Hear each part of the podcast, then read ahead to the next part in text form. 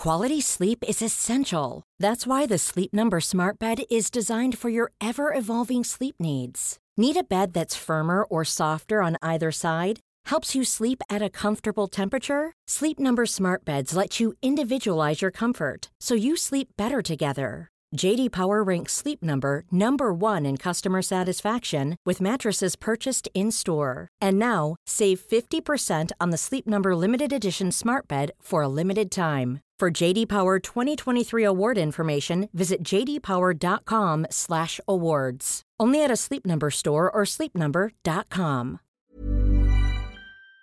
Gute Nachtgeschichten. Gesprochen von mir, Ashley. Na gut, widmen wir uns dem nächsten Kapitel. Das Buch fühlt sich übrigens sehr dünn an, also sind wir fast am Ende, oder? Der Schlüssel zur Rettung. Die Helden durchquerten die dichten Wälder und stießen auf einen verborgenen Eingang zu einem antiken Tempel, von dem die Legende sprach. Die alten Steinstufen führten tief in die Erde, und das Knistern von Fackeln erleuchtete den düsteren Pfad vor ihnen. Im Inneren des Tempels trafen die Helden auf Rätsel und Fallen, die darauf hinweisen, dass die Ahnen der Drachen die Sicherheit des Artefaktes ernst genommen hatten. Doch die Bestimmung der beiden Abenteurer, die vorangingen, ließ sie nicht zögern. Sie entschlüsselten die Rätsel mit Geschick und überwanden die Fallen mit ihrer jahrelangen Erfahrung. Schließlich erreichten sie eine gewaltige Kammer, in deren Mitte ein verzierter Altar stand. Auf diesem Altar ruhte das Artefakt, eine schimmernde Drachenperle, die das Herz der Drachenwelt darstellte. Doch ihre Freude wurde je unterbrochen, als plötzlich die Finsternis um sie herum erwachte. Die Legende hatte nicht über die Bewacher des Artefakts gewarnt, Schattenwesen von lodernden roten Augen, erleuchtet, stiegen aus den Schatten empor. Dr. Black zog sein Schwert, Eldor bereitete sich auf den Kampf vor. Ein epischer Kampf zwischen Licht und Dunkelheit entfaltete sich in der alten Kammer. Die Schattenwesen erwiesen sich als formidable Gegner. Ihre Angriffe waren blitzschnell und schwer vorhersehbar. Doch Dr. Black und Eldor kämpften mit einer Entschlossenheit, die in ihrem Herzen loderte, wie das Feuer der Drachen. Im Laufe des intensiven Kampfes gelang es ihnen, die Schattenwesen zu vertreiben und die Kammer zu sichern. Kleine Randnotiz. Wie oberflächlich ist das denn? Okay, machen wir weiter. Als die letzten Schatten verblassten, schwelte die Drachenperle vor ihnen. Doch die Freude über ihren Sieg wurde erneut getrübt, als ein dunkler Schatten auf dem Altar fiel. Ein gefürchteter Drachenlord, der die Macht der Perle für seine finsteren Pläne beanspruchte, tauchte auf. Ein gewaltiger Kampf zwischen Helden und Drachenlord entbrannte. Der Tempel bebte unter der Wucht der Attacken und das Schicksal der Drachenwelt schien in einem dünnen Faden zu hängen. Doch Adrian und Eldor schöpften aus ihrer Freundschaft und ihrer Verbundenheit mit den Drachen die Kraft, die sie brauchten. Mit vereinten Kräften gelang es ihnen, den Drachenlord zu besiegen und die Drachenperle zu sichern. Die Drachenwelt erstrahlte in einem neuen Licht und die Gefahr, die über ihr schwebte, war gebannt.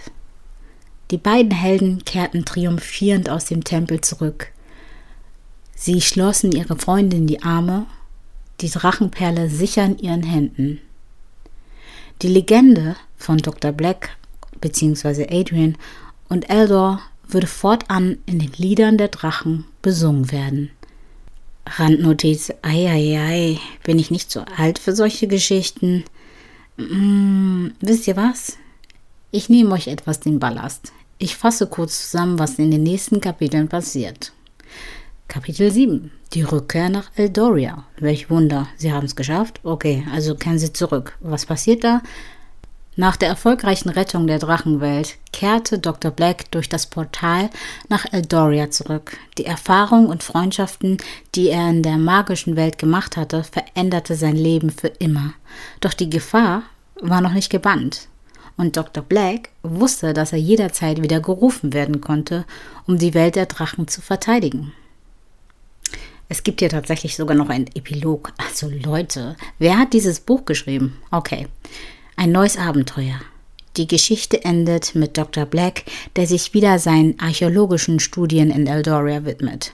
Doch im Hintergrund lauern immer noch Geheimnisse und unentdeckte Welten, die darauf warten, erkundet zu werden. Das Abenteuer mag vorerst vorbei sein, aber wer weiß, welche fantastischen Geschichten die Zukunft für Adrian bereithält. Wow! Ich klappe das Buch zu und bin super erleichtert, dass ich es im Schnelldurchlauf durchgezogen habe. Einfach nur für mein Ego? Nein, nein. Ich bin ungeduldig. Aber wenn mich ein Buch nicht zu 100% fesselt, muss ich überspringen. Ich skippe. Manche Menschen hören ganz auf, aber irgendwie würde es mir das Gefühl geben, etwas nicht beendet zu haben. Vielleicht ist es auch einfach eine Eigenheit von mir. Jeder ist ja anders und das ist vollkommen in Ordnung. Jedenfalls rühre ich dieses Buch nie wieder an und werde auch nie wieder irgendwas von diesem Schriftsteller kaufen. Auch wenn es sehr verallgemeinert ist. Manche können sich ja verbessern, aber diese Geschichte hat mir einfach nicht gefallen. Ich frage mich wirklich, wann ich das gekauft habe. Oder war es ein Geschenk? Hm, egal. Ich lege das Buch zur Seite und überlege mir, wie die Weihnachtsfeiertage bei mir so laufen werden. Was ist geplant? Natürlich Familienbesuch bei Partner und bei meiner eigenen Familie, obwohl ich eigentlich am liebsten die Weihnachten ganz für mich alleine zu Hause verbringen wollen würde. Der ein oder andere würde sagen, das klingt doch einsam. Oder Familie ist toll. Ja, natürlich, wenn du eine intakte hast, mit der du glücklich bist, absolut.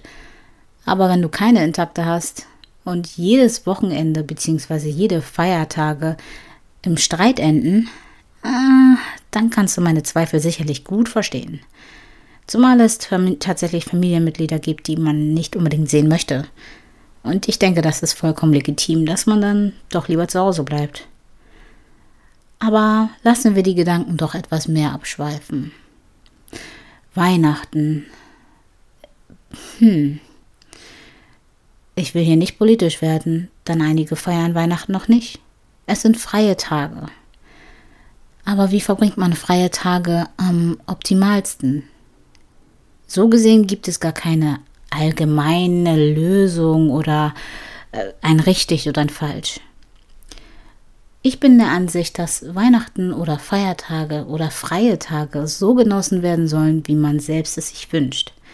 Wenn es ein Genuss für dich ist, einen Film zu gucken, dich zu entspannen, dich zurückzulehnen, zu busseln oder mit Freunden sich zu treffen, etwas zu trinken und zu unterhalten, dann ist es genau das Richtige für dich in der freien Zeit.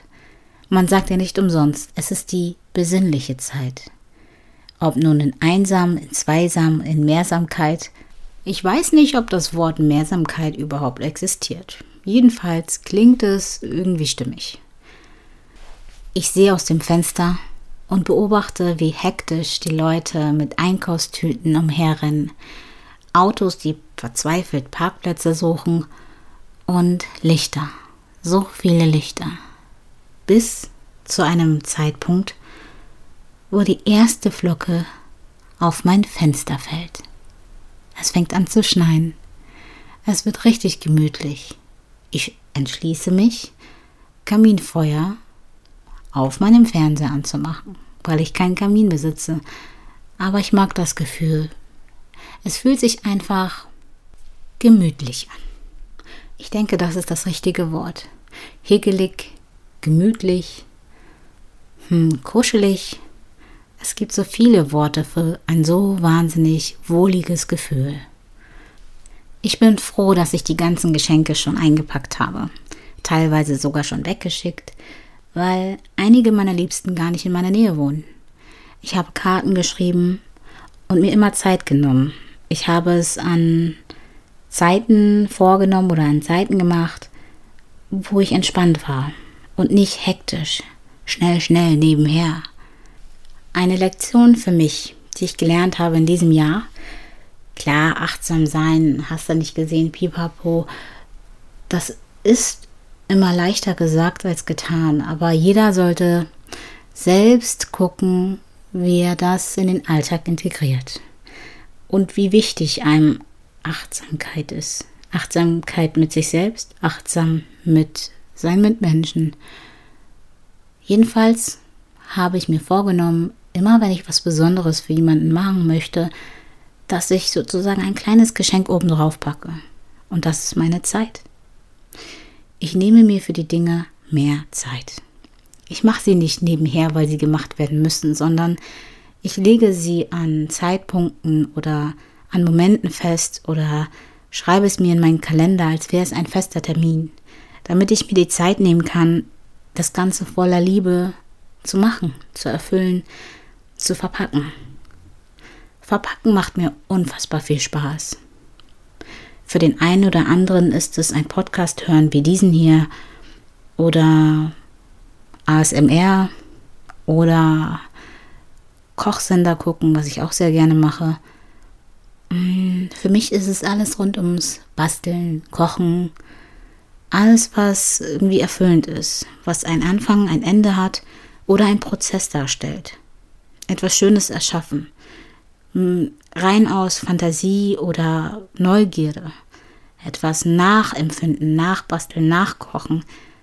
Irgendwie ist das eine Kunst für sich. Und das gefällt mir. Sicherlich hast du dich richtig schön eingekuschelt. Und auch das gefällt dir. Wem nicht? Du hast es dir richtig schön gemütlich gemacht. Vielleicht schläfst du sogar schon.